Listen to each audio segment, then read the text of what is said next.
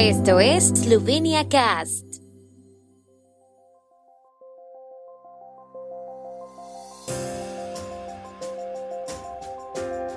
Noticias. Presidente esloveno en el foro de Ohrid sobre las consecuencias de la guerra en Ucrania y la ampliación de la Unión Europea. Primer ministro Golob visita Bruselas. Coalición de gobierno apoya enmienda a la ley de la radiotelevisión de Eslovenia. Segunda etapa del Tour de Eslovenia. Tui Rogaška Slatina. Hoy en Ohrid, Macedonia del Norte, el presidente Borut Pajor asiste al Foro de Diálogo Prespa, un evento político que discutirá las consecuencias de la guerra en Ucrania sobre la estabilidad de los Balcanes occidentales y el proceso de ampliación de la Unión Europea a la región. El presidente Pajor participará en el debate principal que abordará la seguridad regional a la luz de la situación geopolítica actual. El foro Prespa se lleva a cabo bajo los auspicios del presidente de Macedonia del Norte, Stepo Pendarovski, quien invitó al jefe de Estado esloveno a participar como uno de los oradores principales.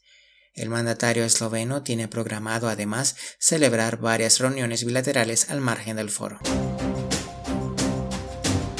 El primer ministro esloveno Robert Golob inicia hoy una visita de dos días a Bruselas, donde se reunirá primero con la presidenta de la Comisión Europea Ursula von der Leyen y luego con el comisario europeo Janes Lenarchich. Según las previsiones, las conversaciones se centrarán en los preparativos de la cumbre ordinaria de la Unión que se celebrará en Bruselas los días 23 y 24 de junio y será la primera del nuevo primer ministro esloveno. El tema principal de la cumbre de la Unión Europea será la agresión de Rusia contra Ucrania y la respuesta de la Unión Europea a ella. Dentro de una semana, los líderes de la Unión Europea también debatirán la concesión del estatus de candidato de Ucrania a la Unión Europea. Golov dijo ayer que partía para su primera visita a Bruselas con muchas expectativas. En sesión gubernamental de ayer, el gobierno esloveno apoyó plenamente la propuesta de enmienda a la ley de la radiotelevisión de Eslovenia, que fue presentada a la Asamblea Nacional por los diputados de la coalición con la primera signataria Mojca Šetin-Spashek del Movimiento Libertad. Los partidos de coalición creen que la ley actual no brinda las garantías adecuadas que protegerían la libertad de expresión de la radiotelevisión de Eslovenia.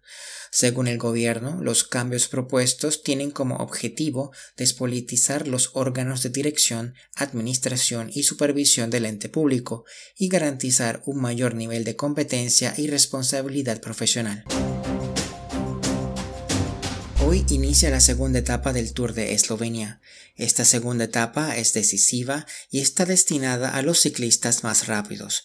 Se trata de la etapa más larga de la carrera de este año, con una primera parte técnica y competitiva muy exigente. Es probable que veamos una escapada de un grupo más pequeño y luego el ataque del pelotón para continuar con la batalla de los velocistas.